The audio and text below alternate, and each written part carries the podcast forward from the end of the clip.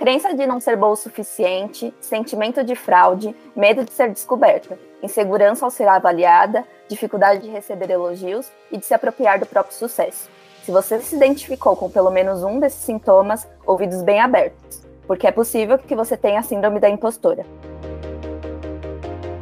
Às vezes eu acho que eu não mereço e eu fazendo terapia, percebi que eu me boicoto, por exemplo, procrastinando muito, porque quando eu tô perto de chegar ali naquele sucesso, vamos dizer assim, eu acho que eu não mereço aquilo. Por quê? Porque a minha família não teve aquilo. De acordo com o Instituto de Psicologia, essa síndrome afeta principalmente mulheres. Uma pesquisa produzida pela KPMG com executivas de sucesso, identificou que 57% das mulheres entrevistadas experimentaram a síndrome da impostora quando assumiram um novo papel de liderança ou ascenderam ao nível de executivas. Por que, que eu tô pensando nisso? Não é para eu pensar nisso. Dane-se ele, dane-se essa bolha e vou fazer o meu melhor, sabe? Só que nunca é o melhor, né? Nunca é o melhor, nunca chega lá de liderar uma orquestra. Eu vi que você tá rindo. Desculpa.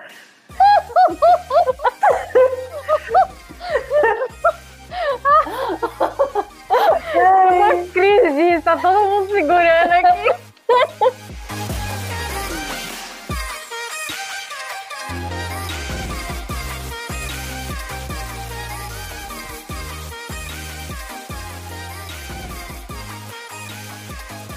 Não é mistério para ninguém que vivemos em uma sociedade em que tudo que remete à mulher é tido como inferior. De acordo com Pauline e Suzanne, pesquisadoras americanas e as primeiras a usarem o termo síndrome da impostora em 1978, é por esse motivo que também não é surpreendente que as mulheres necessitem encontrar explicações além da sua própria inteligência para justificar suas realizações profissionais. E é para discutir como a nossa socialização nos molda e afeta diretamente a vida de todas as mulheres que trouxemos duas convidadas para conversar como é conviver todos os dias com medo de ser descoberta como uma fraude.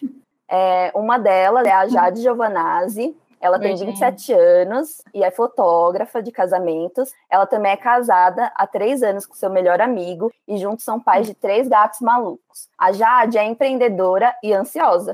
Ela é daquelas que acredita no amor e ama romances. Por essas e outras coisas que ama registrar os dias mais felizes das pessoas que confiam em seu trabalho. Bem-vinda, Jade! Muito obrigada, gente. Obrigada por terem me chamado.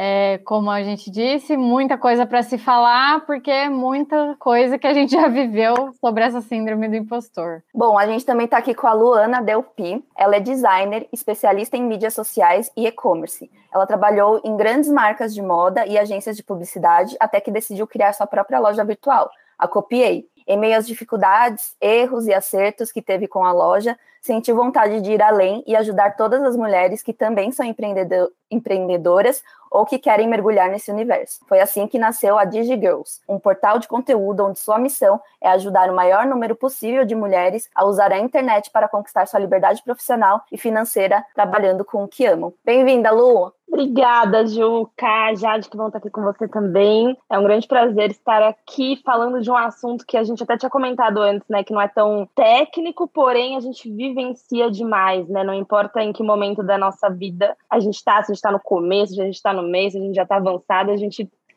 continua passando aí por essa síndrome do impostor, então a gente vai ter muita coisa aqui para compartilhar. É, hoje vai ser uma conversa mesmo, uma roda de confissões, uma roda entre amigas, então quem está ouvindo se sinta à vontade para entrar nessa conversa e se sentir acolhida, sabe? E se identificar com as nossas vulnerabilidades a respeito desse assunto. Para começar, gente, eu quero falar que eu quero explicar um pouco sobre o nome da, da síndrome, né? Como eu falei na introdução, é, apesar de ter esse nome síndrome, ela não é um fenômeno patológico. Né? Então, teoricamente, ela não deveria ser chamada de síndrome.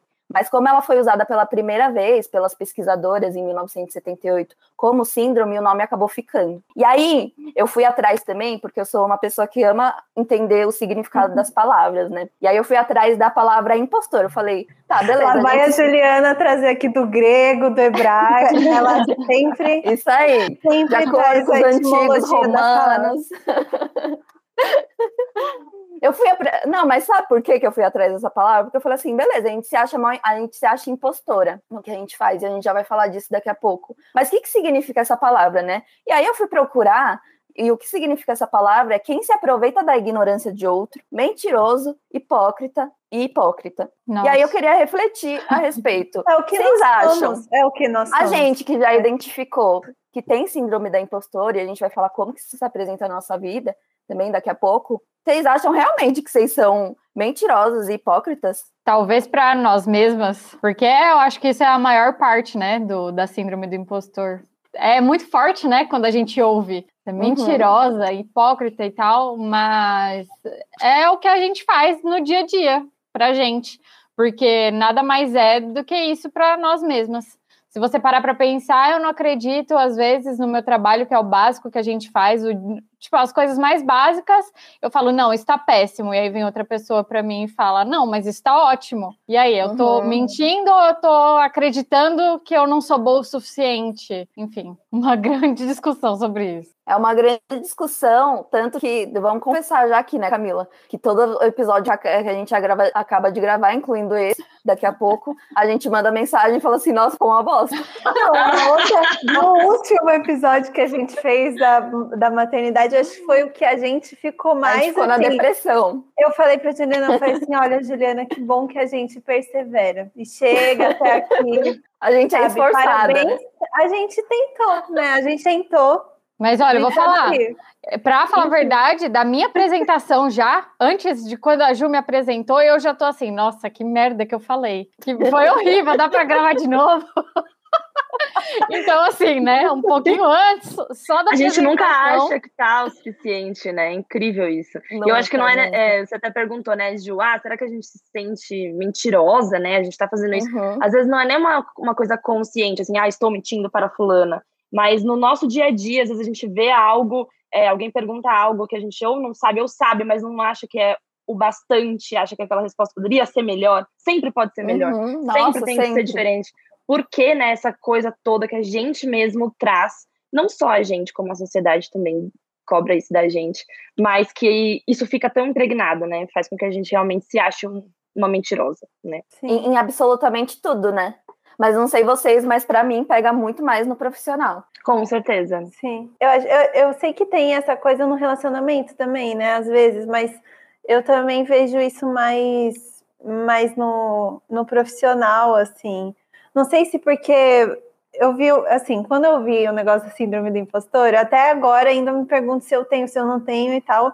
Acho que eu espero chegar ao final desse episódio já com o diagnóstico. Mas, é, mas eu ouvi, assim, uma das coisas que estava ouvindo, que tipo, ah, era, é uma coisa que as pessoas têm quando elas estão muito perto de chegar do sucesso. Quando falou isso, eu falei assim, ah, acho que eu não tenho. Eu não tenho. Porque eu não tô, tô nem perto do sucesso. entendeu? Eu, eu julgo, né? E aí eu comecei a me questionar do que seria isso sucesso, enfim, aí a cabeça vai longe. Mas aí eu já me questionei se eu tinha, porque, né? Então eu não sei se eu digo assim, ai, nossa, tive grandes conquistas, e aí a síndrome da impostora me faz achar que eu não fui merecedora. Mas uma coisa que eu já identifiquei, por exemplo, é que eu sempre eu, eu sei e reconheço todos os privilégios que eu tive na vida, de estudo, de, de condição financeira, do apoio dos meus pais, e N privilégios, e aí é por isso, e acho que também acho que do medo de, vo, de você acabar ignorando as pessoas, sabe, que não tiveram isso e, e que batalharam, sei lá, o triplo que você mas por conta desse medo, você também acaba se colocando para baixo, porque, tipo assim, não, eu não posso me achar boa, porque senão eu vou ser arrogante. Então, acho que é esse medo de, de falar assim, putz, o ideal seria ter o equilíbrio, mas você fala assim, eu não quero ser aquela pessoa zoada, sabe? E aí você também, ao mesmo tempo, se menospreza, tipo, ao tempo todo. Então, tudo eu acho que eu só consegui ou só cheguei por conta dos privilégios unicamente, entendeu? Não tem um, um pingo de esforço ou capacidade minha. E assim, eu acho que eu sou hipócrita, eu ainda acho. Eu acho que as pessoas, os meus clientes, os pacientes, um dia eles vão olhar e vão falar assim: gastei dinheiro, gastei, olha, não. Acho, olha, Cá, acho que temos um diagnóstico precoce aqui já. Não, né? até o final. Até o final. Eu acho que todas nós temos, todas somos, e é isso mesmo. É engraçado é isso, isso do, do privilégio, né? Porque eu também tenho muito essa preocupação. Só que aí a gente acaba invalidando todo o nosso esforço, o nosso sacrifício, independente. É óbvio, né, que a gente tem os nossos privilégios, mas a gente acaba invalidando. E por uma coisa que é só é só incluir, né? Então é só você incluir o trabalho de outra pessoa, você é, ajudar da forma que você puder, mas isso não invalida o seu, a sua qualificação, o seu trabalho e etc, né? Mas é muito louco isso, porque eu também fico assim, falo assim, nossa, mas sabe? É, não deveria ser assim, né? Só por causa uhum. disso, porque eu tenho um equipamento legal, eu faço fotos legais, porque eu sou privilegiada, porque eu consegui esse equipamento. Mas não, é porque eu estudei, porque eu sei usar o equipamento que eu tenho, e com isso eu consegui é, fechar contratos para eu conseguir um equipamento melhor, né? E, enfim, é uma bola, grande bola de neve, que uma coisa puxa a outra. É uma grande linha tênue entre a consciência de classe, né, e se achar uma, uma impostora, e se achar merecedora, enfim, do que tem. É, tipo... eu, eu observo. Pode falar. Não, que eu falo essa coisa assim, é, que a gente discute tanto essa coisa da meritocracia, aí você fala assim, não, não dá para você usar essa regra no nosso país, no nosso mundo, né? Não é, não é uhum. só no nosso país, nosso mundo, mas aí ao mesmo tempo eu não tenho mérito para nada, ninguém, ninguém tem direito a ter mérito de nada, então é, é muito complicado, né? É muito difícil mesmo. Mas ao mesmo e ao mesmo tempo, tipo, eu observo que isso tem um grande recorte de gênero, né? Tipo, as pesquisas já apontam que não é síndrome da impostora, não é conhecido, né, como síndrome da impostora à toa. Então, atinge muito mais mulheres, tem um recorte de gênero aí, e aí eu queria abrir essa discussão aqui para a gente falar como que vocês sentem isso no dia a dia, os parceiros de vocês, os amigos de vocês, os irmãos de vocês, como que vocês veem eles. Eu sei que às vezes é um diálogo que a gente mantém mais internamente, né? Nem para todo mundo eu expresso que eu me sinto um lixo às vezes. Mas se alguém já, já chegou para você, vocês observam isso em homens, enfim, é essa questão, sabe? Tipo, é, o quanto vocês conseguem observar isso em amigas de vocês, em familiares, mulheres, e o quanto isso é proporcional em homens e aí abrir essa discussão da nossa socialização também, sabe? É, eu, assim, sinceramente, não acho que não acontece com homens, mas é evidente que acontece muito mais com a gente. Acho que pela sociedade patriarcal que a gente vive e até mesmo o fato da gente ter que ficar provando o nosso valor o tempo todo para as pessoas, e isso acaba às vezes virando uma coisa um pensamento de, nossa, mas será que essa pessoa que está invalidando o meu trabalho ou que está me achando é, menos do que eu sou, pera, será que eu realmente sou menos? Isso acaba também contribuindo, né, para aumentar essa, essa síndrome da impostora. É, eu, não, eu até ia contar uma coisa, uma história na outra parte, no bloco do, da historinha, mas eu posso contar agora já? Pode, vai. Pode. É natural. Mas, é, mas assim, é, até um exemplo, uma vez eu estava trabalhando quando eu tinha loja virtual e eu fui entregar um pacote, eu estava indo até os Correios, né, desci, assim, era tipo terça-feira, duas da tarde, e o síndico do meu ex-prédio estava lá. Na época eu era noiva, né? E aí ele perguntou do meu ex-noivo. Ele falou assim: Ah, cadê? Cadê seu noivo tal? Aí eu falei: Ah, tá trabalhando. Isso eu com sacote todo para entregar, né? Aí ele, nossa, ele trabalhando e você aí nada, né? Nossa. Aí eu, tipo. Ai, ai. Aí eu comecei. Aí por um momento, gente, assim, revirada de olhos, né? Respiração, uhum. e aí você tem vários jeitos de você responder, enfim, mas a questão aqui que eu trouxe, né, é, é, aquele momento, por um segundo, eu ainda olhei e falei, nossa, duas da tarde, terça-feira, o que eu tô fazendo? Tipo, saindo do uhum. prédio, andando a pé, e uhum. é isso uhum. aí. Não, pera, eu tô trabalhando. E mesmo se eu não tivesse, dá licença, o que é uhum. é você me perguntando o que eu tô fazendo e querendo falar o que eu devo fazer. Né? Então, eu acho que isso acaba sendo com a gente o tempo todo, em vários momentos da nossa vida, uhum. e por isso que eu acho que é tão mais forte para a mulher, né? Talvez se ele tivesse é... encontrado o seu ex-noivo em vez de você, ele teria falado: você tá de férias? Você tá de folga do emprego hoje? O que, que aconteceu, né? Só curtição, hein?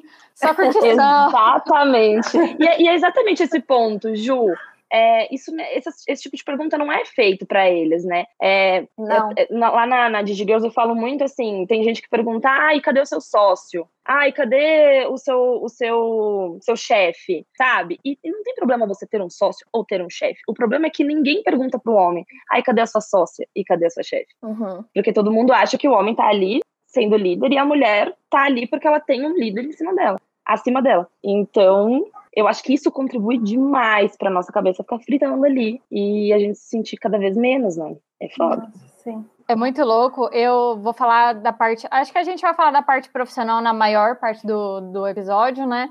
Mas a parte de relacionamento em si, agora eu tô vivendo uma nova fase que é eu e meu marido, a gente tá trabalhando juntos novamente. Então, os dois estão em casa, trabalhando em casa, e a gente tá vivendo essa nova fase, né?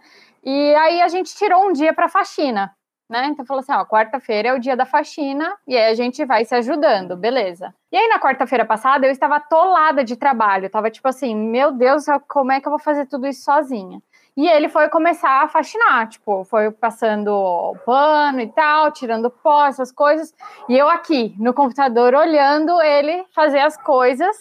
E eu assim, ó, meu Deus, eu não tô fazendo nada e ele tá fazendo as coisas de casa. Tipo, eu sou péssima dona de casa, sou uma péssima esposa e tudo mais. Eu assim, pera, pelo amor de Deus, que eu já vou te ajudar. Ele, não, fica aí, você tá cheio de coisa para fazer, é, eu vou fazendo as coisas aqui, beleza. Aí depois eu terminei o que tinha para fazer e fui ajudar ele. Aí varri a casa, fiz uma boa parte das coisas. E aí à noite a gente foi se encontrar com, com os meus pais. E aí ele falou assim para minha mãe, falou assim: "Ah, não, porque a gente fez a faxina hoje". Aí eu falei: "Você fez, né? Porque eu não fiz quase nada". Aí ele falou: "Mas a gente dividiu, né? Você fez a sua parte, eu fiz a minha". Só que depois que ele falou, obviamente, eu falei: "Nossa, é verdade, eu fiz bastante coisa até".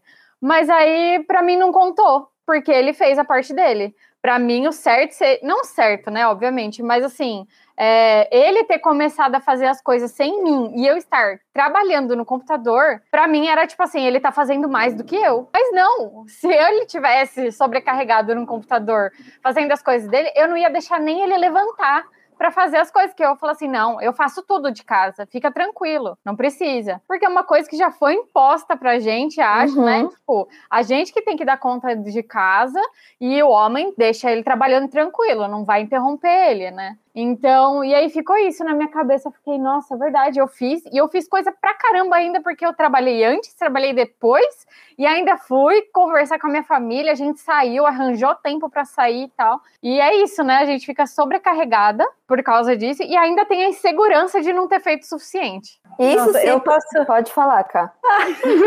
a gente sempre assim. Não, esse, esse, esse daqui, esse episódio vai ter muito assunto, gente. Porque é, vai, tem muito assunto, gente. Então, eu vou pegar adoro fazer um gancho, gancho das coisas. É, um gancho da fala da Lua e da Jade. É, ó, você vê que por um momento teve um relapso aqui do nome, né? Mas... Eu fiquei gelada. Eu falei, ela esqueceu o meu nome, eu conheço ela desde criança. É que eu sou assim, desculpa. Mas, enfim, da Lua e da Jade. É, da Lua é uma coisa que eu, mais uma vez, me preparando para esse podcast aqui, é, já construindo a minha, a minha a imagem que as pessoas querem, vão ter de mim no futuro. É, uma das coisas que eu ouvi, tipo, sabe, de dicas, assim, sobre a síndrome impostora, era justamente de esses pensamentos que a gente ouve, que a gente repete na nossa cabeça pra gente, de que a gente não é, não é boa o suficiente, de que nós não, não temos capacidade é, entender é, qual que é a função desse crítico interior. E, e da onde que veio isso, é, quando que isso começou, quando esses come, é, pensamentos come, é, começaram, porque nisso provavelmente a gente vai identificar quem foram as pessoas que soltaram essas frases um dia para nós e aí foi internalizado e aí você começou a se repetir aquilo, né? Porque raramente vai ser a sua voz, né? Alguém falou, você ouviu ou você cresceu no ambiente e internalizou aquilo. Então, esse é um ponto de, de identificar esse crítico interior, de onde é que ele veio. E o outro ponto que a Jade falou, eu acho que é muito essa questão de não é tanto de assim da gente achar que a mulher tem que fazer isso, mas é que a gente vê isso como algo normal, sabe? É, de dar conta de tudo e você não estava fazendo nada, você estava trabalhando, entendeu? Lá lutando pelo seu ganha-pão.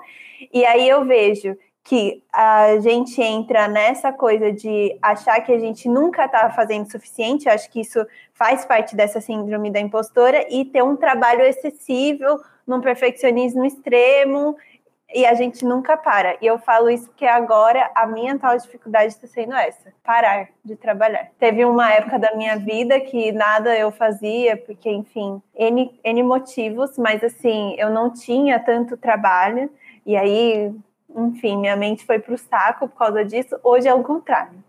Na verdade, é porque eu tô sempre querendo correr atrás, porque eu acho que o que eu tô fazendo não tá suficiente, e aí eu nunca quero trabalhar, aí chega fim de semana, eu tô. Qualquer mínimo intervalo, eu tô aqui, ó, fazendo uma arte, alguma coisa do Instagram, alguma coisa, porque eu acho que eu não cumpri o suficiente, aí tô 24 horas trabalhando, a cabeça está trabalhando, se eu estou assistindo uma série na Netflix, o celular está aqui, aí como tem um aplicativo no celular, eu vou adiantando, não sei o que, é isso. Tem uma frase que uma pessoa me falou um dia, que ela falou assim, como que era? Ai, agora esqueci, que droga, que ódio! Eu era cara eu tô assim, ó, sabe? Que quem tá ocupado sempre dá um jeito, não é? É, é tipo assim, ó. Quem... Agora a pessoa que tá Exatamente. livre, ela sempre acha que não tem tempo. Exatamente, vamos lá. Quem é Entendi. ocupado sempre dá um jeito, e quem tá livre às vezes fala assim: ah, não, não posso. E aí, tipo assim, é porque tá bom demais, e aí você tá livre, e aí fala, ah, não, deixa para depois e tudo mais. E aí eu fiquei pensando nisso, e aí um dia alguém veio me perguntar, falou assim, nossa, você pode estar o dia. Aí eu falei assim, putz, esse dia vai estar tá meio pesado. Aí essa frase veio na minha cabeça na hora. Não, mas se eu falar não, é porque as pessoas vão achar que tá de boa. Eu falei assim, eu, eu posso, eu dou conta né? Eu dou conta, mas é só mais um compromisso, não tem problema nenhum, né? E aí depois lá no outro dia você tá que não aguenta mais de, de sobrecarregada. E enfim, mas você quer dar conta, né, de tudo. E aí depois você não tem tempo para você mesma. Enfim. Gente, uma deixa grande eu confessar, loucura. eu vou confessar, pegando, eu quero falar alguma um negócio que, sobre o que a Camila falou, mas já pegando o que a Grande falou, deixa eu confessar que eu parei de fazer aula de yoga às 9h40 da manhã porque meu professor, um dia brincando assim com a turma, falou que às 9h40 era horário de gente desocupada. Ai, nossa. Eu falei, ai, gente, agora meu horário é 7h15. Amigo, você dá aula às 9h40, você também é um grande desocupado. Vai dar aula 5, então.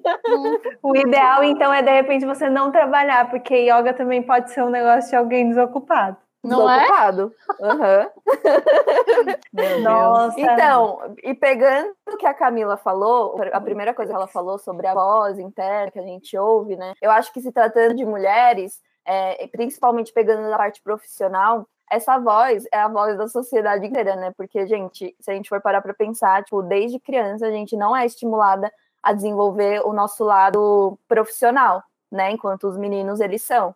A gente é, a gente é, a gente é estimulada a, sei lá, ganhar panelinha, vassourinha, bonequinha para brincar de mãe. A gente é estimulada para esse lado, para esse lado que é colocado para as mulheres. Então, acho que essa voz, na verdade, é a voz de toda a sociedade, sabe? E isso é muito violento. Isso tem impacto muito grande na nossa vida, né? Pegando assim também, já começando as confissões, entrando mais pro lado pessoal, em como isso se manifesta na nossa vida. A síndrome da impostora na minha vida, ela se manifesta muito ela não se manifesta tanto na questão de, tipo, não me achar boa o suficiente, não, me, não achar o que eu produzo bom, na verdade. Porque hoje, com o que eu trabalho, eu sei que eu sou boa, porque isso já gerou resultados. A, a Luana, que trabalha com isso, sabe que, tipo, no marketing digital tudo é resultado. Então, se você gerou resultado, é porque aquilo tá, tá bom, tá bem feito.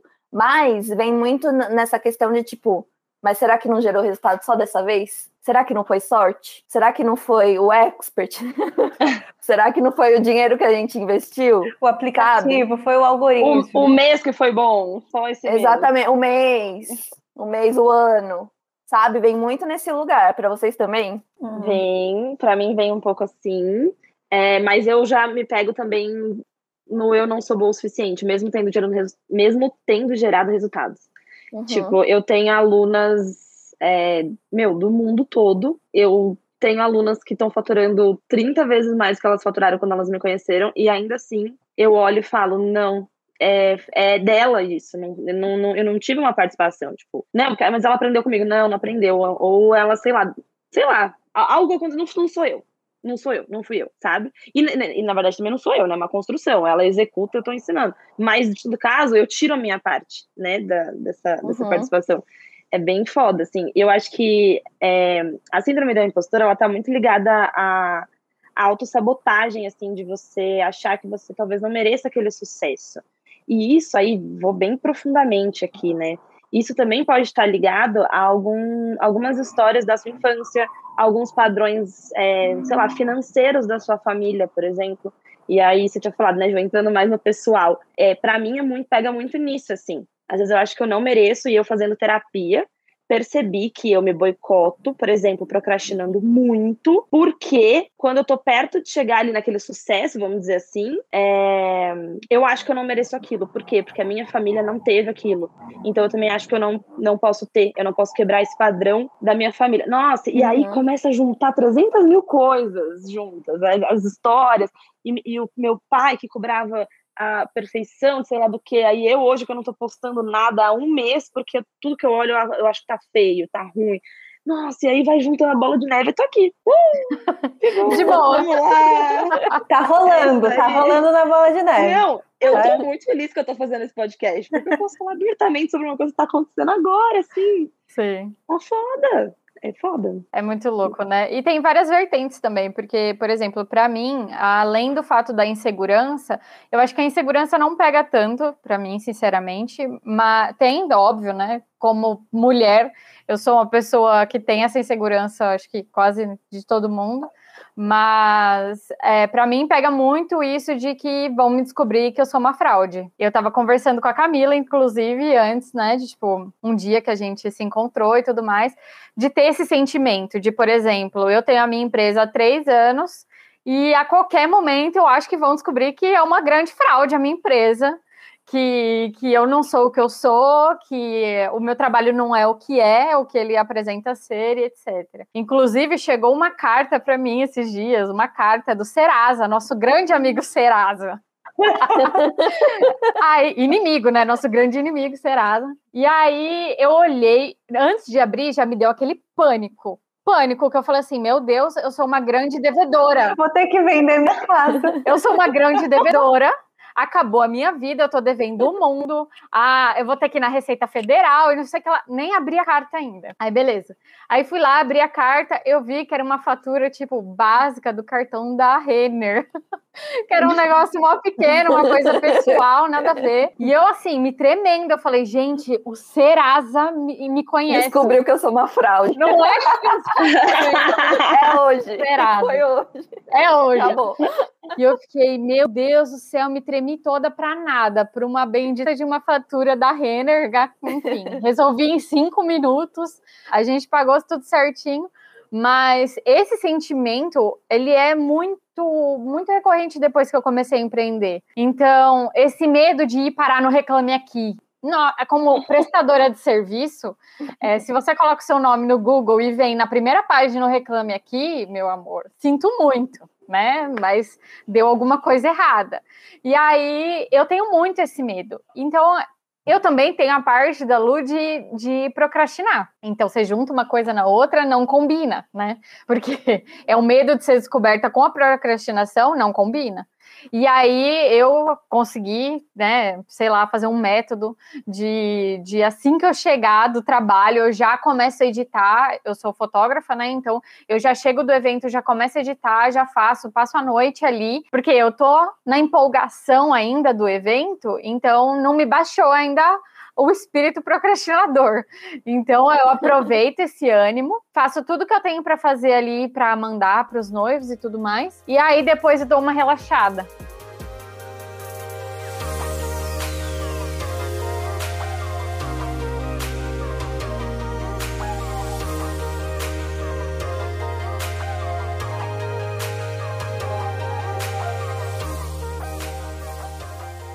Eu vou pegar é, esses pontos aí todos que vocês jogaram. E um antes, que a Juliana tinha perguntado dos homens, é, eu vejo uma diferença muito grande entre o Guilherme. Não sei se é por ele ser homem ou ser mulher, acho que também, mas. É, e talvez alguma coisa também de criação, e aí tem as coisas de perfil pessoal, mas ele é uma pessoa extremamente segura. Ele, ele fala assim: Eu sou muito bom. Ele termina as coisas e fala assim: Olha esse trabalho. Eu sou muito bom. Mas eu já percebi isso que é, é na maioridade para homens mesmo. Porque no trabalho, principalmente, os homens são extremamente seguros do que eles fazem. Às vezes bate a insegurança, eu acho que mais na aparência para os homens, mas no trabalho não existe insegurança.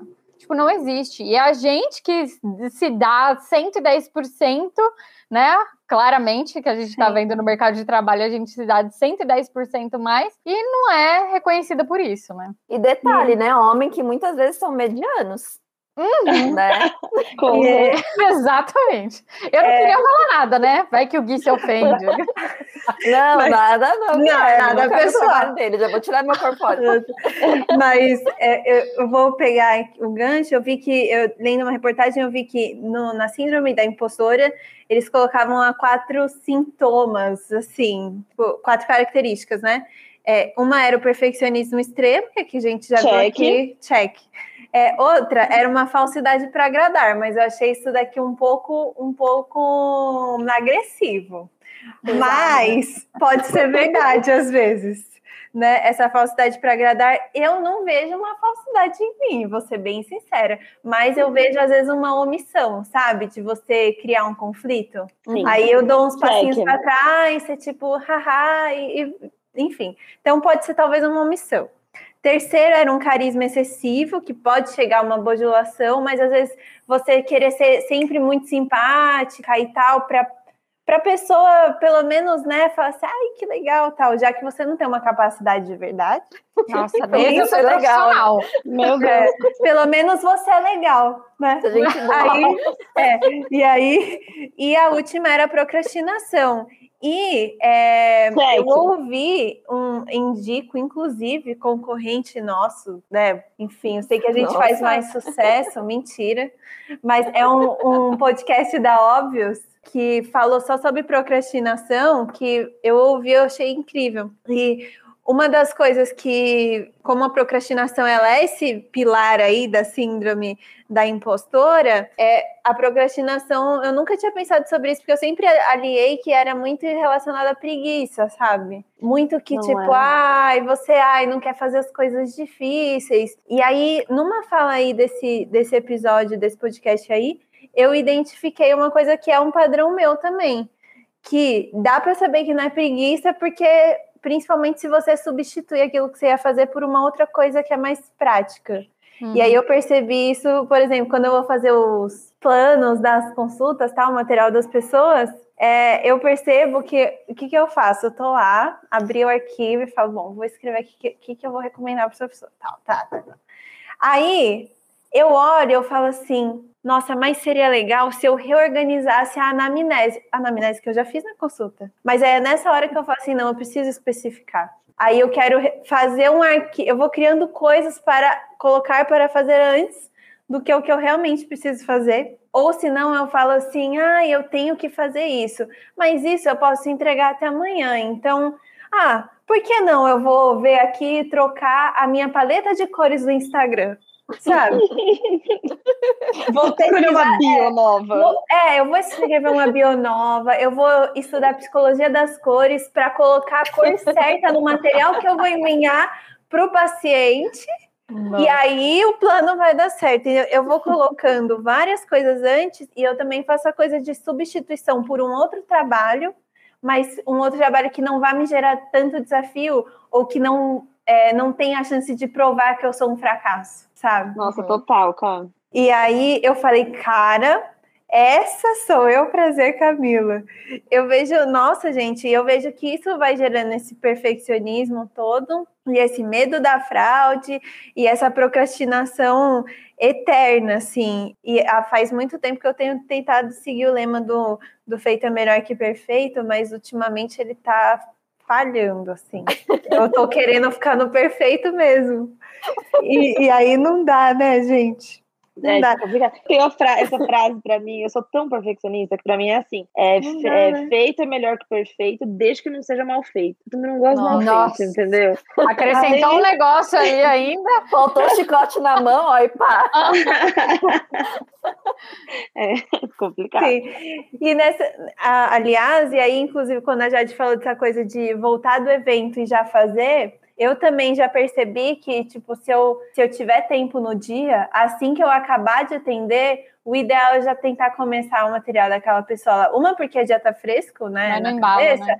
mas e porque você tá ali, porque às vezes eu na maioria das vezes eu saio muito feliz do atendimento, porque a pessoa apresenta os resultados, ou a gente chega numa solução juntas, uhum. sabe? A gente descobre um caminho, então já tá ali. Uma das coisas que eu entendi também com a procrastinação é que as é, coisas ruins, tipo, se você começa a ouvir notícias ruins ou você está cercada por um ambiente ruim, isso é, aumenta a propensão de você procrastinar. E aí eu comecei a perceber isso na, na vida real, assim, sabe? De tipo, se você coloca uma música animada, se você começou o dia bem e conseguiu, sei lá, a cumprir a meta de arrumar a cama e tomar o café no seu horário e tal, aí você fala assim, nossa, dia maravilhosamente produtivo e você vai. Agora, se você ouviu uma notícia ruim, meu, seu dia se lasca. Foi assim comigo na semana passada. Eu comecei um dia, o Guilherme tinha ido trabalhar é, na empresa, porque ele tá sempre home office, e eu já vou uhum. acabar meu monólogo aqui em dois minutos. E... Mas ele foi trabalhar em home... É que eu falei e aí eu lembrei dessa história, porque eu nem tinha lembrado de trazer. Mas ele foi trabalhar e aí eu fiquei sozinha em casa. E aí, quando tá silêncio, eu consigo dar uma focada. Aí eu falei, bom, hoje é o dia que eu vou colocar em dia os meus planos que eu já tinha para fazer, os planos de alguns pacientes. E eu falei, meu, vai ser tudo tranquilo. Aí eu levantei, tomei o meu café com calma, sentei aqui, minha cachorrinha no colo e comecei a abrir os arquivos. Aí eu recebi uma notícia de que é, uma pessoa que eu tinha encontrado é, tinha dado positivo para Covid. Aí eu, aí beleza, enfim, resolvi, falei com o médico tudo, ah, fazer quarentena, beleza, ok, vou fazer quarentena. Pergunta para mim se eu consegui produzir alguma coisa naquele dia. Se fosse eu, já ia estar me sentindo doente na... assim que eu recebesse a notícia. Ai, que falta de ar. É. É. né? Ai, fadiga. Tá, eu tô sentindo o cheiro, mas. mas, é, nossa, eu aí eu fiquei nisso, aí eu fiquei tentando resolver e me analisar. Aí eu falei, não, mas também não vai adiantar o teste, porque tinha um período de incubação, sei lá. E aí e foi aniversário da minha avó, ia ser uns dias depois. Eu acabei não indo porque eu não sabia se eu tava com Covid e tinha que fazer a quarentena. Então aquilo me desmotivou total.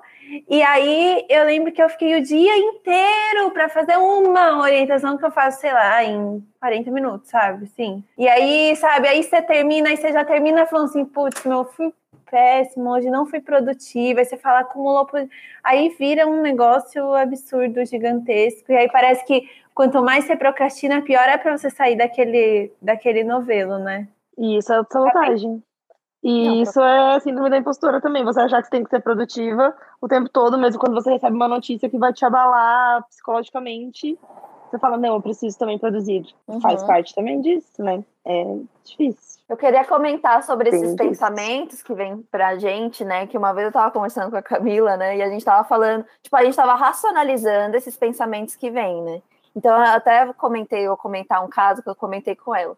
Eu tô estudando inglês todos os dias desde fevereiro. E aí eu tô focando na minha escuta e tudo mais. E aí depois de alguns meses, né, ouvindo, é lógico que eu já melhorei bastante meu inglês. É, todos os dias eu, eu faço a escuta e tudo mais, e eu busco conteúdos que me interessam, né, pra que seja mais legal de ouvir. E aí me vem na cabeça, sempre que eu tô estudando, que eu só tô entendendo aquilo porque é um assunto que eu gosto, que é um assunto que eu conheço. Mas isso não faz sentido nenhum, porque se fosse em russo, sabe? eu não ia estar tá entendendo. E aí a gente estava falando disso, né, do quanto que esses pensamentos eles estão totalmente descolados da realidade, né? E quando a gente consegue racionalizar, é que a gente consegue perceber. Vocês conseguem fazer isso na hora? Porque eu nunca consigo fazer isso na hora, eu só consigo fazer depois. Nunca na hora, nunca. Nunca na hora, né? É muito louco porque eu vou voltar para a área da faxina, tá? Porque é uma coisa que pega para mim. E aí teve outro dia que a minha mãe veio aqui em casa e eu assim, meu Deus do céu, a minha casa está suja, está zoada, né? E quando a mãe vem, a gente fica na preocupação, né? Uhum. De mostrar que tá legal e tal, tô vivendo bem, mãe.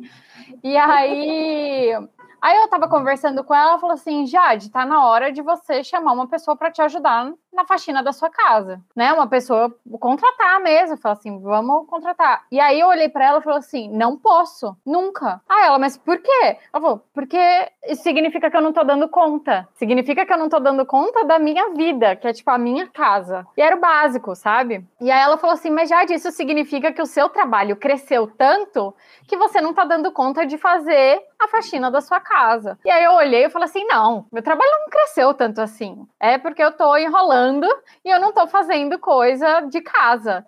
Mas não, é porque realmente meu trabalho cresceu. Só que isso só veio depois. Eu falei assim, nossa, mas não, imagina, gente, meu trabalho cresceu tanto assim? Não, não tem nada a ver. E aí depois eu parei para pensar e falei assim, caramba, graças a Deus cresceu de verdade, é, é, isso é real. Mas eu não me dei conta e eu não, não nem conseguia pensar na parte de chamar alguém para me ajudar em casa. Porque assim, nossa, isso daí vai ser uma vergonha para minha família. Porque a minha família nunca teve essa opção de chamar alguém, né? Por conta de dinheiro, por não, nunca foi fácil, né? O dinheiro sempre foi justo e tudo mais, então eu vim de uma casa que nunca teve ajuda de fora. Era cada um faz a sua parte, a gente faz o, o tudo junto. E aí eu falei, poxa, se eu chamar alguém de fora, significa que eu não dei conta igual a minha mãe. Porque a minha mãe deu conta. Por que, que eu não tô uhum. conseguindo, né?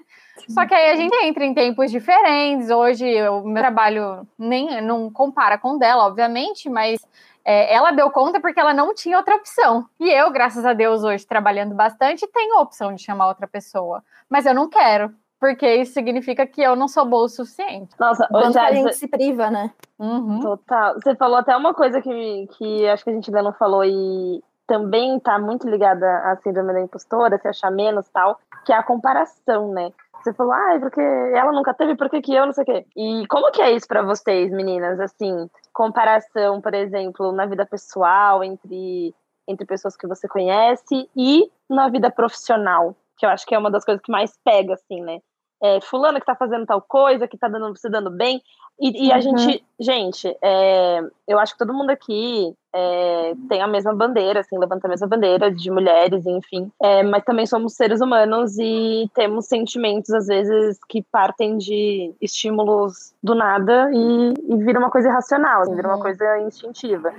Então, como que vocês lidam com isso? Vocês se comparam com outras mulheres é, ou pessoas, enfim, mas vamos falar de mulheres. E vocês acham que vocês se sentem menos por conta disso? Isso aumenta a síndrome da impostora? Demais. Nossa, demais, demais, demais. Uhum. Ó, vou falar um exemplo aqui da, das minhas amigas. Tenho duas amigas, Camila e Aline, certo? Essas minhas duas amigas, bem-sucedidas, maravilhosas, e não sei o que lá e barará. Uma coisa que não acontece dentro da minha casa é a gente não troca de carro há muito tempo certo? Eu tenho meu primeiro carro desde sempre. É um casinho pequenininho, nananã.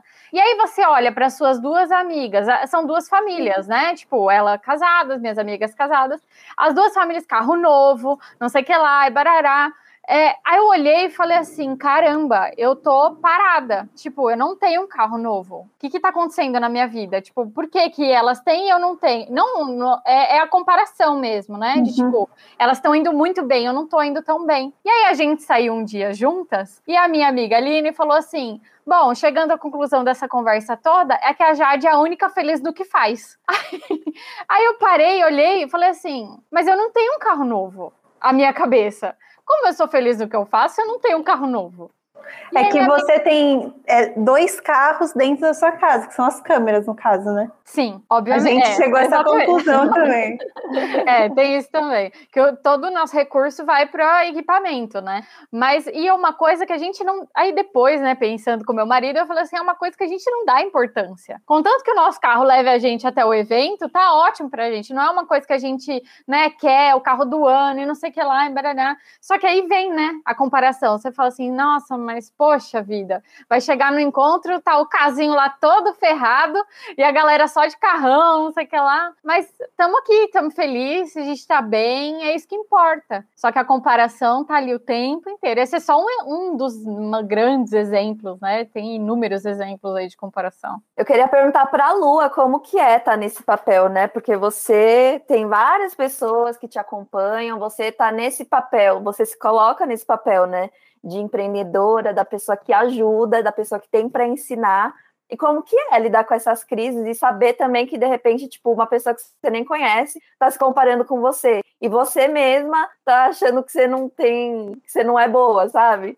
Né, então, eu acho muito legal essa, essa discussão, Ju, porque eu tento trazer isso para elas o tempo todo, que é, não é porque a gente alcançou algo que de repente outra pessoa sonha ainda em alcançar que, nossa, eu sou o melhor, eu, eu não tenho esses sentimentos, eu não me comparo, eu não, eu não tenho a síndrome da impostora, eu sou, ó, Buda lá, uhum. uh, lindona. Não. Uhum. Então, é, eu tento trazer isso para elas como eu também tenho que lidar com esse tipo de coisa, abrindo um espaço para que também elas falem sobre isso. E eu tenho até alunas que já falaram que se comparam comigo mesmo. Pessoas que estão aprendendo comigo, mas que vivem se comparando comigo. E eu falo, gente, é, como é louco, porque vira uma cadeia, é, vai, vai uma bola de neve, né? A fulana que tá se comparando com fulana, que tá se comparando com a próxima, com a próxima, com a próxima. Mas eu li um livro, gente, eu gosto muito desse livro, que chama O Ego é Seu Inimigo.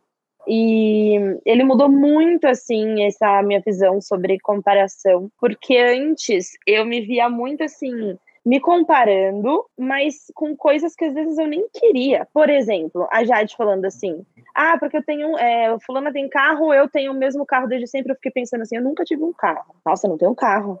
Mas eu não quero ter um carro. Exatamente. Tipo, eu não quero ter Eu nem um sei dirigir. É, não, tipo, eu tirei minha carta há dois anos, mas assim, eu não quero ter um carro. Então eu comecei a ter mais clareza sobre o, pelo que eu estou lutando, qual é a minha corrida e começar a olhar mais para frente. Claro que tem vezes, principalmente quando eu estou nesse nessa fase que é, por exemplo, nessa fase atual agora de muita procrastinação, não é nem muita procrastinação, tô, tô até que tá indo, mas é muita síndrome da impostora. Eu sou muito libriana, gente, ao mesmo tempo que eu falei aqui, né, no começo do podcast, ah, porque eu me acho acho que meu, eu não estou gerando resultados, eu me acho boa, mas eu acho que eu não gero resultado. Vai entender, né, esse negócio, não, não sei. Mas, quando eu li esse livro, ele trouxe muito essa clareza de tipo, pô, pelo que você quer lutar? Qual é a sua corrida? Onde você quer chegar? Qual é a sua definição de sucesso? Tipo, para mim, sucesso não é. Pra mim, Luana, não é ter o carro. E, tipo, pra outra pessoa é. Pra mim, meu, isso daqui que a gente tá aqui agora fazendo um podcast, a gente tá gravando aqui no Meet e eu tô com uma gata no colo a minha gata, trabalhar com os meus gatos aqui, tipo, é isso que eu quero. Uhum. Então aí eu vejo fulana conquistando um escritório gigante.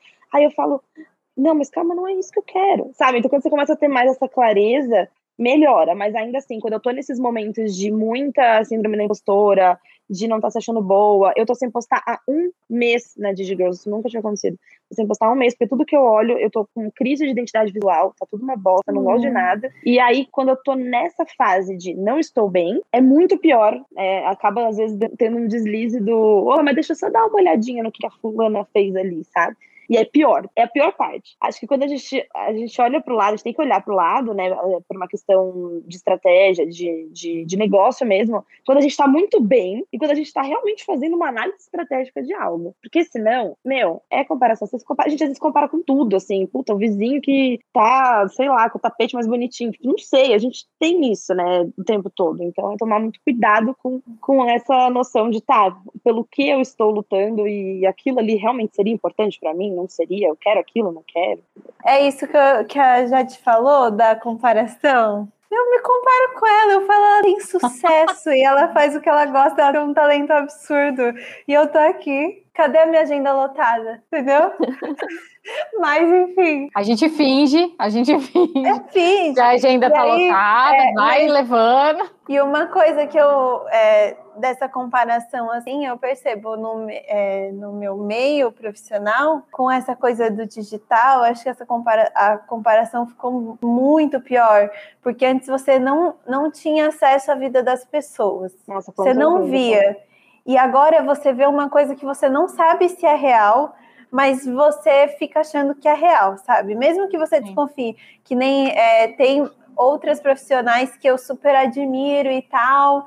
E aí eu falo, às vezes, falo assim, putz, mas essa pessoa tem o mesmo tempo de formada que eu, ou ela se formou há muito menos tempo. E aí ela tá, tipo, bombando, e eu aqui, com 600 seguidores, e, e sabe, 20 clientes, enfim, é, que são pensamentos muito errados, porque você você não dá valor àquelas pessoas que dão valor ao seu trabalho hoje, né? Sejam poucas ou muitas. é, e você se compara com um negócio, você não sabe se é verdade, você não sabe se a pessoa comprou seguidor, entendeu? Você é, não sabe nada disso. Eu acho que um dos grandes problemas é que a gente não se valoriza no nosso jeito. Uma coisa que eu fico pensando é: eu, Camila, eu não tenho, pelo menos não tinha, né? Não tenho, acho que eu não tenho ainda, também não. Mas um sonho de ter um consultório meu, sabe? Tipo, ah, uma sala minha.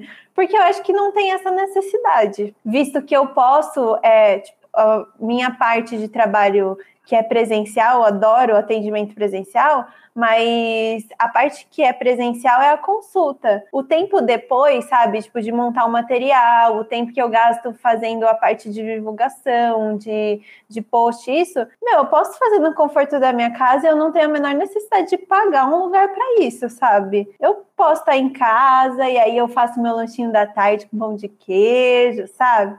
Eu gosto disso, dessa questão. Só que como que é uma profissional que eu vejo que é uma profissional bem sucedida na minha área, aquela pessoa que ela faz vários stories no consultório maravilhoso, girando a cadeira, entendeu? Ela tá bem vestida com blazer, e eu tô aqui com esse tricô largo, entendeu? Fazendo às vezes story, story com roupa de ginástica, a mesma roupa todas, todos os dias, a semana inteira no story. Às vezes eu só troco a blusa para a pessoa falar assim, ela não é porca.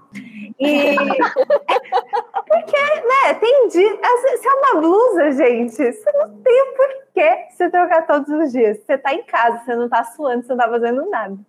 Então, mas enfim, aí eu falo assim, aí tô eu aqui ó, fazendo story todo dia com a minha mesinha lá e as plantinhas, entendeu? Não tô num consultório maravilhoso, eu não tô fazendo stories todo dia no trânsito, no carro, e aí eu estou me deslocando, e aí eu estou todos os dias atendendo 15 mil clientes e mostrando que eu sou uma pessoa de sucesso, eu não sou uma pessoa de sucesso.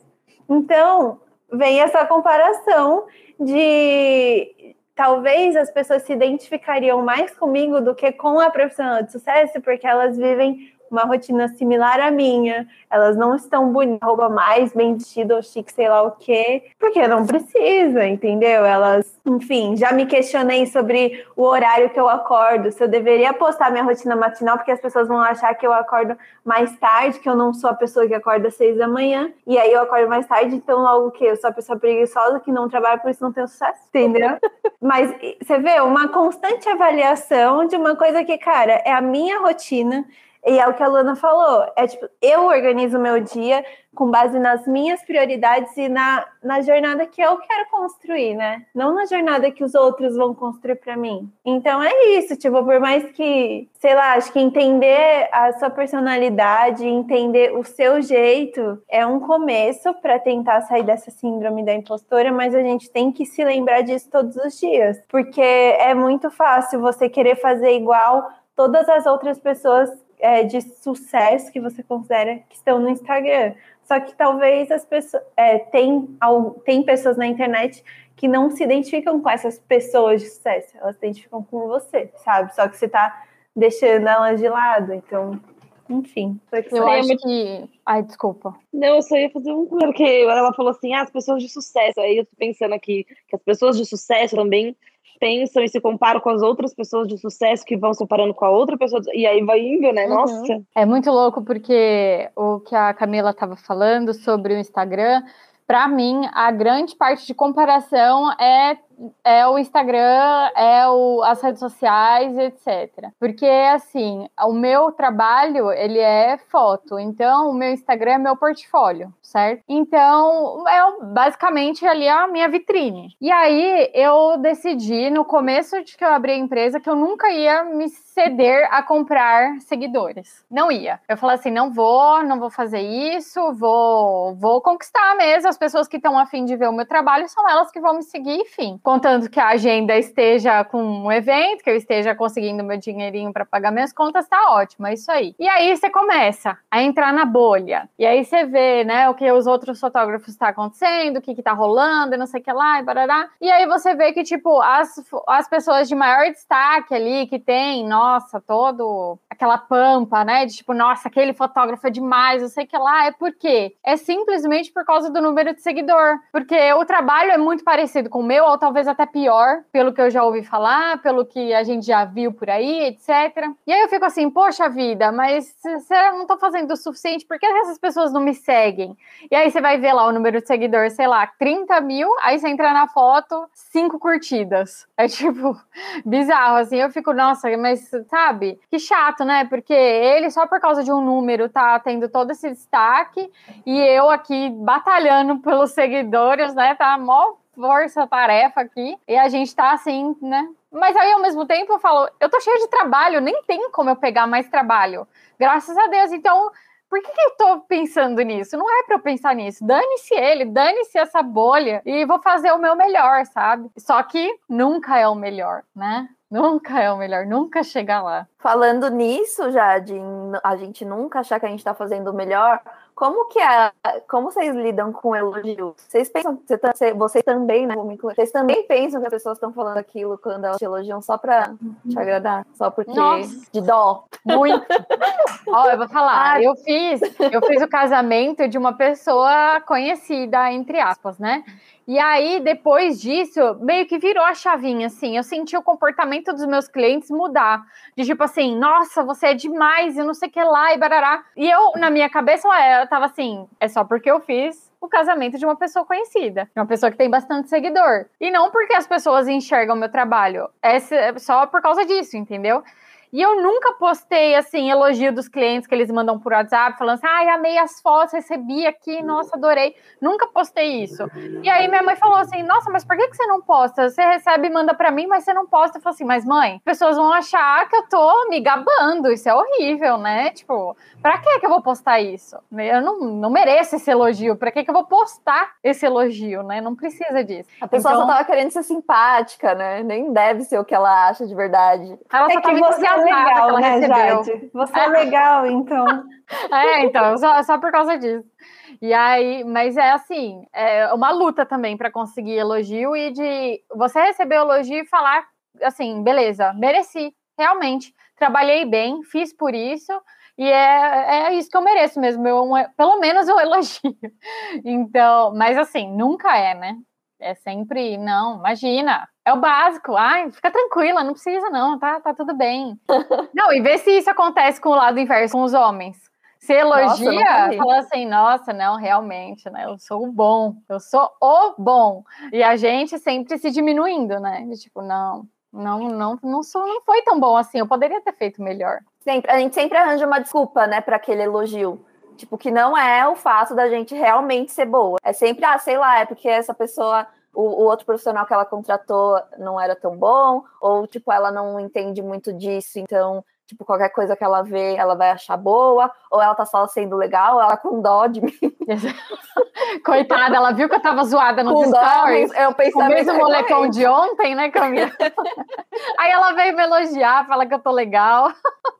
Ela tá vendo que eu tô cansada, tô, tô esforçada. Sim. Não, esse negócio do elogio. Eu, é. Mas Fala é... caso das suas, das suas pacientes, Camila, anônimas. Ah, então. São várias coisas, porque eu falei assim, nessa coisa, eu já tô chegando a esse diagnóstico, eu sei que vocês já falaram que foi precoce, mas eu tô achando realmente que eu tenho essa síndrome. É, mas eu estava listando, tipo, ah, quais situações que eu recebi um elogio que eu não acreditei. Primeira, obviamente, meu marido me elogia e tal, mas aí eu sempre falo que, ai, sabe, tem um viés, não dá para acreditar nessa pesquisa. Aí, marido, é, né? mãe, pai, não, não acredito, não adianta elogiar, não acredito. Agora, se criticar, eu acredito.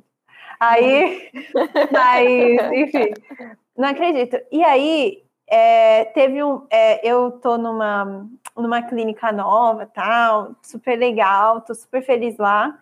E aí lá eles têm uma. Eles passam para os clientes um formulário anônimo, né, de para perguntar sobre atendimento, porque tem várias pessoas, várias nutris diferentes que atendem na clínica. E aí tem um feedback com a dona da clínica. Ela falou assim: "Olha, eu recebi esses pontos, tal, tinham dois pontos lá de melhoria que eu também concordei e que foi porque aconteceu um negócio lá um dia que deu uma atrapalhada mesmo, mas aí tinha quatro elogios assim. E o formulário ele é anônimo. A pessoa ela não é obrigada a responder. Eles mandam, mas ela não tem nenhuma obrigatoriedade de responder é anônimo, não tem porquê. E, tipo, é, eu não sei, eu não vou saber, não vou conseguir saber quem é, porque são vários clientes que passam, né? E aí falou do elogio lá e tudo. Aí eu pensei, eu falei assim, ah, é que essa. Eu tenho certeza que talvez essas clientes desse, desse mês, elas eram todas muito simpáticas, entendeu? Era isso. É porque ai, elas talvez queriam ser acolhidas, aí eu sorri, elas falaram assim: ah, a consulta é boa. Entendeu? E aí eu não acreditei. Também não acreditei em elogio da minha terapeuta, que ela uma vez ela me elogiou, ela falou assim: "Mas você sabe que você é realmente boa, uma boa profissional?" Aí eu falei assim: "Ai, obrigada". Eu sorri, ela falou assim: "Eu sei o que tá passando na sua cabeça, que eu só tô falando isso porque eu tô aqui". Ela falou assim: você não me paga para eu mentir para você? Eu tô aqui para te falar a verdade. Aí ela falou, mas é óbvio que na minha cabeça eu continuei pensando, ela só tá fazendo isso para me agradar, porque ela, enfim, sou paciente. Porque ela tá vendo que eu tô é. no estado mental muito, né? É, muito Ela tá vendo minha vida como tá. E aí eu cheguei à conclusão, num extremo, que aí eu falei assim, não, Camila, realmente, acho que você tava errada. Eu lembrei que nas minhas notas dos trabalhos da pós-graduação, que você tinha que fazer um estudo de caso, uma análise, né? Pegar um paciente seu lá e explicar porque você fez a conduta, não sei o que lá, e eles davam as voltas. E eu tirei várias notas muito boas, tipo de oito para cima. Eu sempre levantava um motivo de que, tipo assim, ah, eu, essa nota aí não é verdade, o professor estava cansado e ele saiu dando, sabe, para todo mundo. E eu nem sabia a nota das outras pessoas. Mas, gente, isso é verdade. Eu desconfiei de todas as notas da minha pós-graduação. E quando eu entreguei o TCC, eu falei assim: é, demorou um pouco mais para sair a nota, o certificado, deu uns rolos lá. Mas quando saiu a nota, eu falei assim: ai, ó, sabia que havia uma nota alta, porque eles devem estar de saco cheio já. E falar assim: ah, vamos despachar logo esse trabalho, entendeu? Ou seja, nem nas notas eu acredito. Amiga, você está oficialmente com síndrome do Diagnosticada. Diagnosticada. Eu tô, né? Tá. Eu tô. Mas é, aí eu percebi isso. E uma das dicas que eu recebi, compartilhando com uma colega também da mesma profissão, foi justamente dela. Ela falou assim: ah, faz você um formulário, né? Porque eu não tenho isso de formulário nos meus atendimentos particulares. Ela falou assim: faz você uma, tipo, uma pesquisa do cliente tal, de satisfação, e manda, deixa anônimo, né? Porque aí a pessoa não vai responder só porque, ai, você foi fofa. Então, porque ninguém vai saber de quem é, então ela pode falar o que ela quiser. E aí eu fiz o, o formulário justamente por isso, assim, vamos ver se agora eu acredito se vier algum elogio né? Ainda tô com muito medo, porque quando eu fui fazer esse formulário, eu procrastinei, porque eu falei assim: ah, vai dar ruim, vai dar ruim, vai dar ruim. As pessoas, vai vão, as pessoas vão falar assim: eu sorri, mas eu odiei essa nutricionista. Entendeu? Então não acredito em elogios.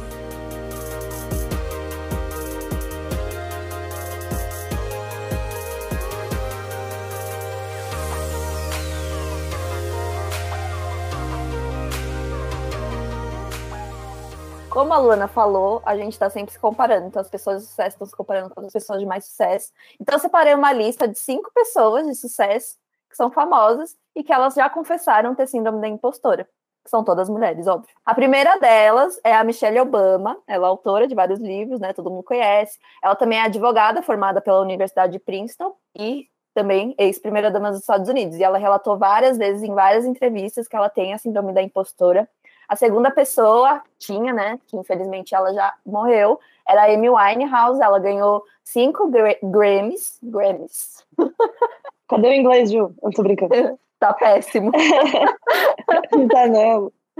cinco Grammys é, e diversos prêmios ao longo da carreira, né? Tipo, todo mundo conhece, todo mundo sabe da voz linda que ela tinha, do talento que ela tinha. E aí eu tava assistindo esses dias um, um documentário dela, né? No, que tava contando a história da vida dela, enfim, no Globoplay. E um dos vocalistas dela, dos back vocals, quer dizer, dela contou uma história de que um dia antes dela morrer, eu não sei se foi um dia exatamente antes dela morrer, mas foi um pouquinho antes dela morrer, é, depois ela já ter ganhado todos esses prêmios, sabe? Tipo, receber um monte de elogios e ser a pessoa que ela era na, na mídia, assim. Ela ligou para ele, eles estavam conversando, e ele, ela falou assim: Ah, eu tava assistindo um vídeo meu daquele tal show. Nossa, eu canto bem, né? Dele é, você canta bem, sabe? Tipo. Meu Deus. Ela Mulher não sabia que ela cantava demais. bem. É, ela não sabia que ela cantava bem. Como assim? A Amy Winehouse, né? A outra pessoa é a Natalie Portman. Ela uhum. foi a protagonista lá do Cisne Negro, né? É, e quando ela, ela foi chamada para dar uma palestra para formandos de Harvard em 2015, onde ela também se formou, né? É, e aí ela falou as seguintes palavras no discurso: tenho que admitir que hoje, que hoje, depois de 12 anos de licenciatura, ainda, sou, ainda estou insegura, insegura sobre meu próprio valor. Então, ela também. A outra que eu separei foi a Emma Watson, a Hermione do Harry Potter. Ela também admitiu em entrevista é, que depois de ter trabalhado no Harry Potter, ela perdeu a confiança nas capacidades dela. E aí ela falou o seguinte: a qualquer momento, alguém vai descobrir que eu sou uma completa fraude. E é isso que ela pensa sobre ela. A última é a, Kate, a Kate Winslet, Winslet, que é a, a Rose do, do Titanic. É, e ela também fala que tipo a, a fama não dá nada de confiança para ela. Que ela sempre, quando ela é chamada para fazer alguma sessão de, de fotografia, enfim, ela pensa que ela não que não sabe por que, que chamaram ela, porque ela não sabe fazer. Ela não sabe porque ela que chamaram ela que ela é uma fraude. Então, só para a gente não se sentir mal, que nós não, não somos no, só nós, meras mortais, que sentimos isso. Se elas sentem, né? Olha Não, só. se elas sentem. Exatamente, eu ia falar isso. Se, se elas sentem, quem somos nós, né? Já, já me colocando para baixo de novo. Exatamente. Nossa, quem sou eu? Então eu sou um lixo. Mas é, se a, né? se a Amy, como é que foi que eu falei com a Ju? Esse já é, se a Amy Winehouse tem sido uma impostora, aí eu pensei, eu falei assim, se ela não sabe se canta bem, meu Deus, eu não posso nem falar. Né, Acabou né, que o meu mim. tom de voz já não deve ser bom. já era. Vocês, tipo, se vocês separassem uma dica que vocês tentam aplicar, que vocês veem que ajuda vocês a saírem dessa síndrome da impostora, o que, que vocês Boa. Bom, a minha seria racionalizar. Fingir que esse pensamento, se fosse de outra pessoa, o que, que você. Como é, você tentar descolar ele da, da, do lado emocional, sabe? Tipo, tem, e, batendo os fatos, tipo, igual eu falei do inglês, né? Mas isso tem a ver com a realidade? Em fevereiro, quando eu comecei a estudar inglês, eu entenderia esse vídeo que eu tô estudando? Se fosse em alemão, eu entenderia, sabe? E, e racionalizando mesmo. Eu sei que é muito difícil isso, talvez a gente consiga fazer só depois. Comigo acontece várias vezes, eu consegui fazer só, tipo, vários dias depois. Mas é a, a dica que eu tenho, além de terapia, lógico, para quem pode. Isso que eu ia falar. É. Terapia e eu acho que falar. Para mim, funciona falar. É, às vezes que eu me senti insegura com uma pessoa de confiança, ou, ou às vezes, sei lá, só desabafando mesmo, como eu tinha contado as histórias antes, eu percebi tudo que estava acontecendo quando eu estava falando alguma coisa para outra pessoa. Então, quando eu estava falando que eu não estava me sentindo suficiente, ou de tipo, sentir um bloqueio na hora, você se perguntar por quê, né? E falar, falar assim, ah, então, acho que hoje isso aconteceu tal coisa. Bom, enfim, se você não tem uma pessoa de confiança, buscar terapia. E se você se tiver, né, condição de terapia, acho que é o ideal. Perfeito. Uhum. Eu falaria autoconhecimento, é, porque eu acho que muitas das coisas que a gente hoje é, se compara, procrastina, etc., tem, tem muita ligação com coisas que a gente já passou, é, com padrões, com crenças limitantes, e às vezes procurar a raiz disso, né? Pô, por que, que eu tô me comparando? Por que, que eu tô achando que eu tô menos nisso daqui? Que situação que eu já vivi na minha vida em que eu senti a mesma coisa que eu tô sentindo agora? Porque quanto mais né, você tem essa clareza de, de tudo que aconteceu com você e, e de tudo que, enfim, você já sentiu, você começa a reparar esses sentimentos, esses padrões de sentimentos, e você fala, calma, isso aqui é um padrão, isso daqui não, é, não é de verdade, que nem a Ju falou, né? Racionaliza, calma. Eu não preciso pensar isso de mim agora. Então, quanto mais a gente revive nessa história, entende, enfim, então falaria buscar o autoconhecimento. E você, é. Ká, tem alguma? Olha, falando até de um momento é, pessoal, que algumas coisas atrasaram essa semana, porque eu ia fazer um post, aí não deu certo, eu tive que deixar ele para outro dia, aí agora eu estou num, num ócio não criativo. É, mas eu percebo que quando eu procrastino, muitas vezes por conta do perfeccionismo, que me ajuda muito é colocar as coisas literalmente no papel. Porque às vezes eu fico assim, ah, não vou ficar gastando folha, isso é uma coisa nada a ver, né? Mas não vou ficar gastando folha. vou botando as coisas na internet, mas eu percebo que para mim o papel ele tem um, ele literalmente tem um papel muito importante. Porque quando eu escrevo, e aí eu coloco a ordem das coisas e aí eu me atenho a fazer uma coisa por vez. Ao invés de eu ficar desesperada falando, ai, mas o prazo, eu falo assim, não. Eu tenho X coisas, foco nessa. Aí eu pego essa, aí eu começo a escrever as ideias que vêm na minha cabeça, daquele paciente, por exemplo, ou daquele post, daquela tarefa que eu tenho que fazer. E aí eu faço aquilo. E aí, e também por um limite, por exemplo, é, se eu vejo que eu já gastei tipo, é, muitas horas com aquilo, ou pelo menos eu dou uma pausa e aí, sei lá, de 15 minutos, tal, sei lá, tomo banho, que às vezes vem a ideia fresca, você resume, vai lá e fecha aquele, aquele ponto, ou é, eu ponho um limite e falo assim, sei lá, se é um post, eu falo assim, não, não, já tá bom. E se tiver mal feito, é porque normalmente não vai estar tá mal feito, é que eu tô interpretando que tá mal feito. Mas eu olho e falo assim, não, é melhor fazer assim, do jeito que tá, do que não fazer. Então, manda assim, aí depois eu revejo e aperfeiçoo no próximo, entendeu? Mas, então, eu vejo isso, de botar o limite e colocar no papel.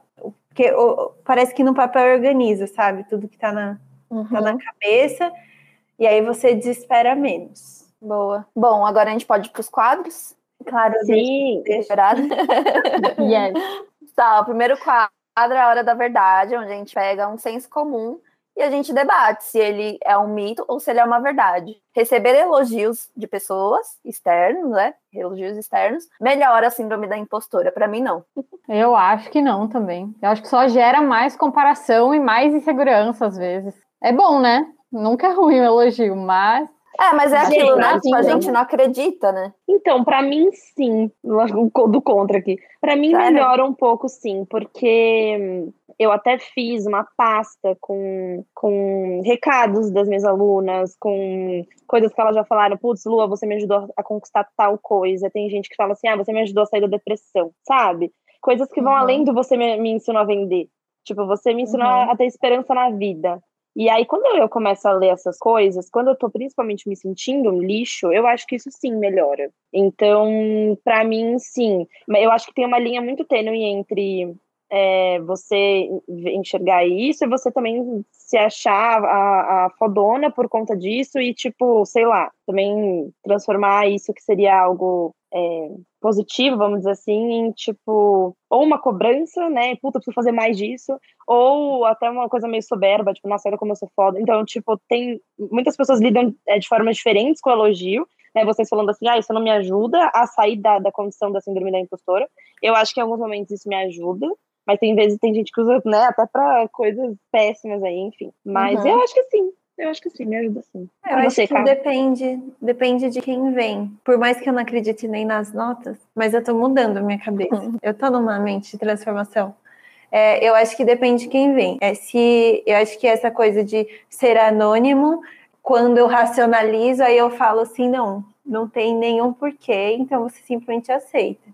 E se vem de uma pessoa que eu considero um mentor ou uma pessoa que eu admiro profissionalmente, aí eu falo assim, ah, essa pessoa ela tem um critério, ela tem conhecimento para avaliar se eu sou boa profissional, porque eu vejo que a uhum. minha grande é, questão é tipo, ah, uma pessoa que não é meu paciente é, e que, e sei lá, e não tem o mínimo, não tem um conhecimento dentro da minha área de trabalho, ela não tem muito como avaliar se eu sou boa no que eu faço. Porque provavelmente o pouco o conhecimento científico que eu tenho, talvez para essa pessoa, por ela ser leiga, ela já vai achar, nossa, que maravilhoso, e talvez eu só estou de fato cumprindo a minha obrigação. Entendeu? Então aí eu fico desconfiada porque ela nem é minha paciente, então talvez ela esteja falando para me agradar porque é amigo, porque é parente e tal, é, e ela não tem conhecimento técnico. Então, se é uma pessoa que eu admiro, acho que acho que ajuda, sabe? Ajuda aquele a eu a validar mais aquele, aquele elogio. Uhum. É, faz sentido, faz muito sentido. Para mim, infelizmente, não Ainda não funciona. Para mim, infelizmente, não tem efeito. Eu fiquei totalmente desconcentrada com a fofura do gato da lua. Eu tô assim, chocada, tô hipnotizada, que eu só olho pro gato. Meu Deus, que coisa mais linda. Ai, meu Deus. Os meus três estão dormindo que nem uns. Um, parece que desmaiaram lá na cama, nem dão bola pra mim mais hoje. Bom, gente, o segundo quadro é o Faz Carão que Passa, que é quando a gente conta uma história cômica ou não também, ou uma história pra gente refletir a respeito do tema que a gente está falando no episódio. Alguém quer começar? Eu queimei minha história, já contei. Era aquela lá do síndico mesmo. Então, bora lá já, né, de Camila, Ju. Eu posso tá, então, falar, então. pode falar. Bom, é, eu fiz um tempo atrás, quase um mês atrás, uma campanha no meu Instagram. Uma campanha, assim, que eu passei um tempo pensando nessa bendita dessa campanha e tudo mais, né? Que era que o meu marido vinha trabalhar comigo. Então, foi uma grande conquista para a gente como empresa, né? Então, ter uma pessoa a mais, porque antes a empresa era eu, e agora ter um funcionário. Então, um funcionário barra sócio era uma grande conquista para a gente. E aí, eu fiz uma campanha que gerava em torno de, de palpites das pessoas o que seria essa grande novidade. E aí, eu deixei a caixinha de perguntas. E aí, galera, o que, que, vocês acham que é essa grande novidade?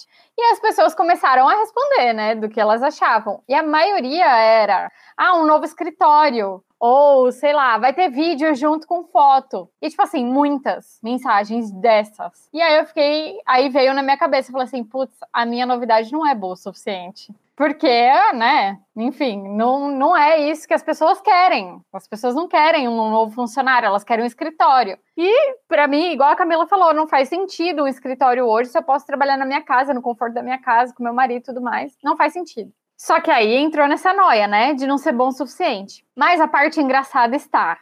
Veio uma amiga, uma amiga, assim, entre aspas, né, uma pessoa conhecida, e aí ela veio na DM falar comigo, falar assim, nossa, me fala o que que é, por favor, tô muito curiosa, e não sei o que lá. Aí eu mandei um emoji de tipo, segredo, né? Só para manter o mistério. E aí ela falou assim: Ah, já sei, você vai participar do curso de tal fotógrafa. Aí eu olhei e falei assim: Mas eu tô fazendo uma super campanha para falar que eu vou fazer parte de um curso de outra fotógrafa. Tipo, pra quê? Ela nem é fotógrafa do mesmo nicho. Era fotógrafa de retratos e eu sou de casamento, tipo, não faz sentido. Aí eu fiquei, eu falei, não, né, nem é a mesma coisa, tipo, eu respondi para ela, né, educadamente, obviamente, né? O meu marido ficou pé da vida, ele falou assim: "Que isso? Imagina fazer um negócio desse, tal". E aí eu falei: "Não, beleza". Respondeu. Aí depois de um tempo ela: "Já sei, você vai abrir uma empresa de fotografia". aí eu Gente, eu, eu tenho, tenho, né? Eu tenho empresa faz três anos já. Eu tenho CNPJ faz três anos. Como assim? Eu vou abrir uma empresa?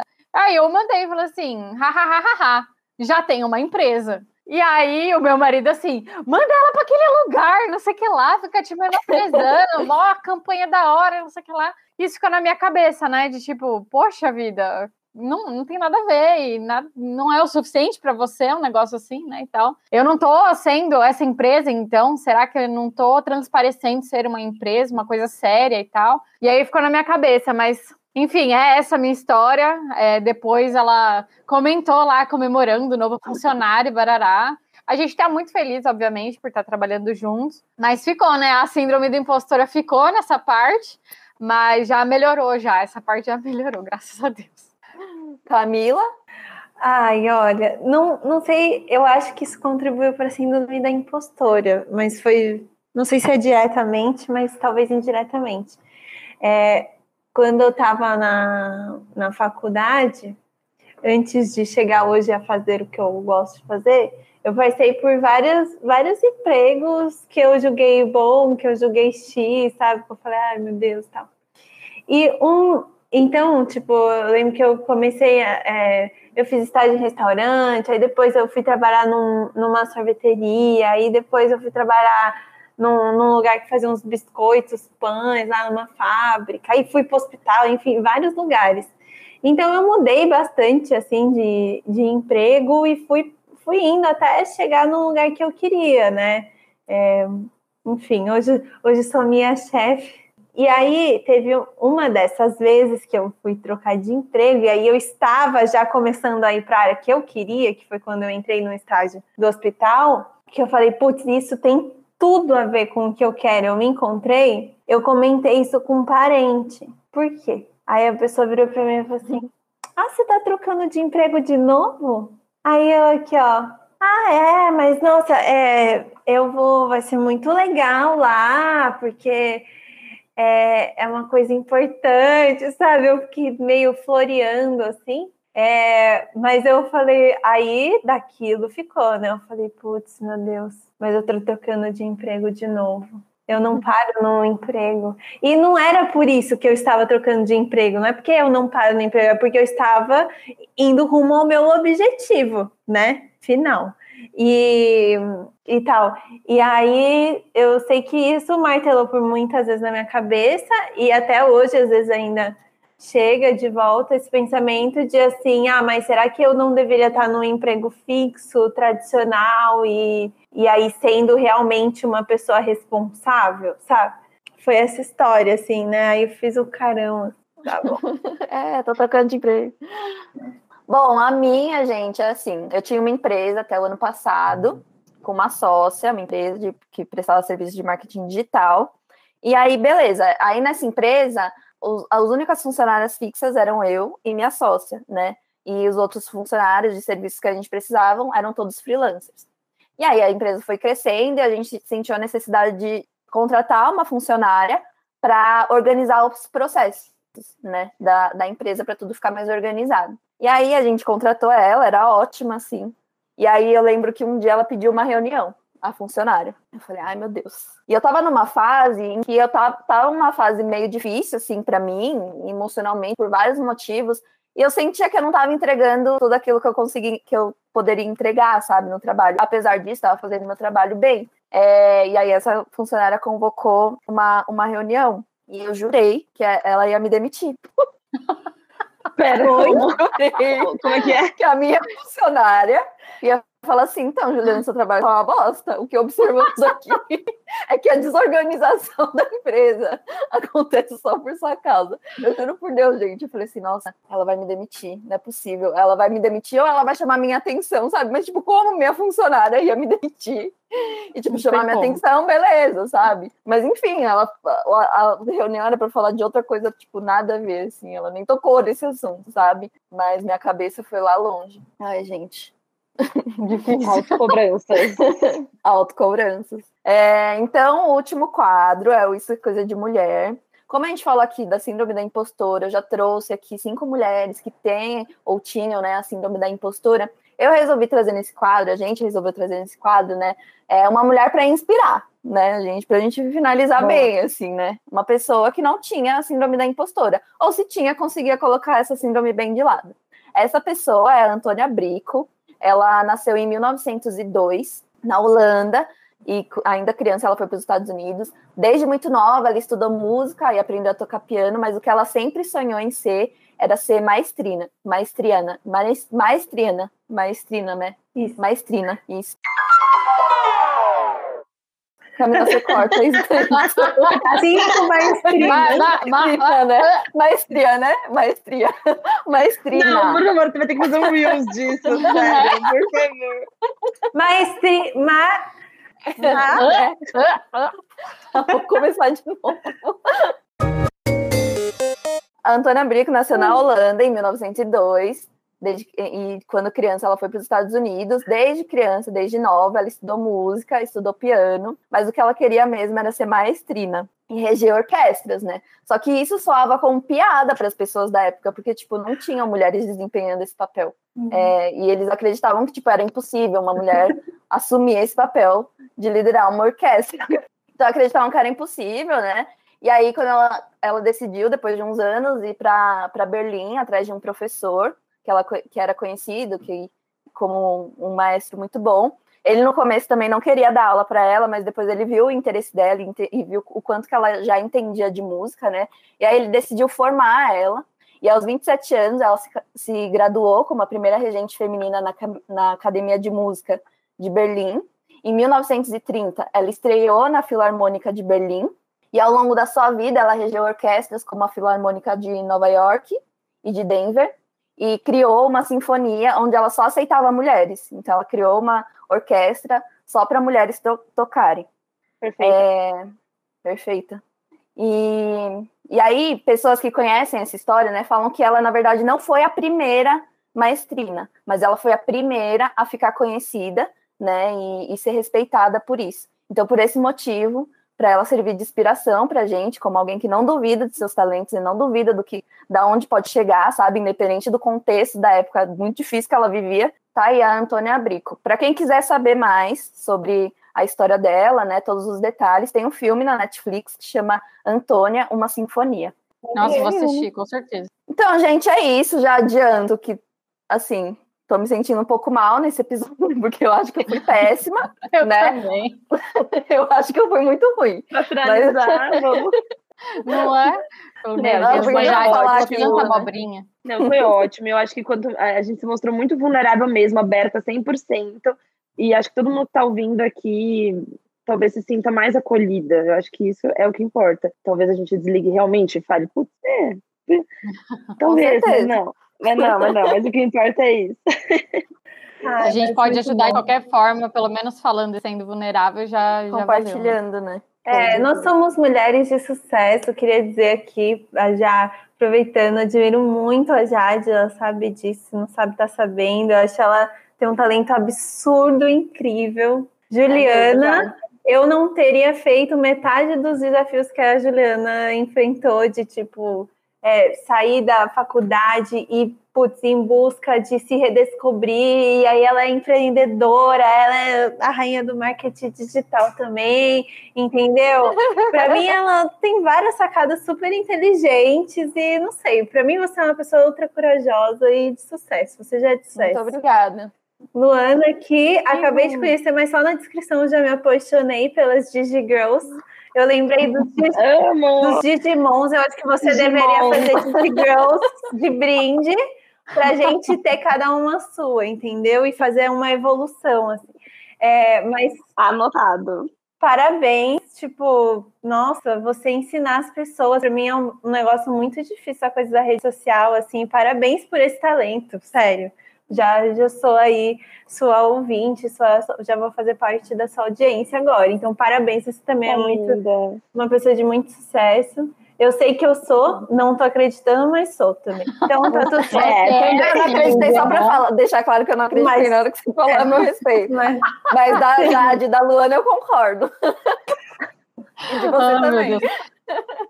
Mas, muito é bom, isso, gente. Então, até o próximo episódio. Deixem seus Beijo. arrobas também. Ah, é, o arroba, ah, Jade arroba. e Luana, deixem seus arrobas aí, convite, façam, vendam o seu jabá. Já aproveita para fazer aquela, aquele anúncio. Vamos lá, gente. Eu sou a Lua, então eu sou criadora da DigiGirls, arroba digi.girls. A Digi é um portal de conteúdo, um negócio de educação online para mulheres empreendedoras eu acelero o crescimento de negócios femininos através do marketing digital, do branding. Então, você que é mulher empreendedora, está ouvindo isso daqui, está super convidada a seguir o perfil e a fazer parte disso. E também tem o meu perfil Lua Delphi, que eu também compartilho muito do backstage das coisas que acontecem lá. Bom, eu sou a Jade, arroba Jade Giovanazzi Fotografia. Eu sou fotógrafa de casamentos e de famílias, é uma grande romântica.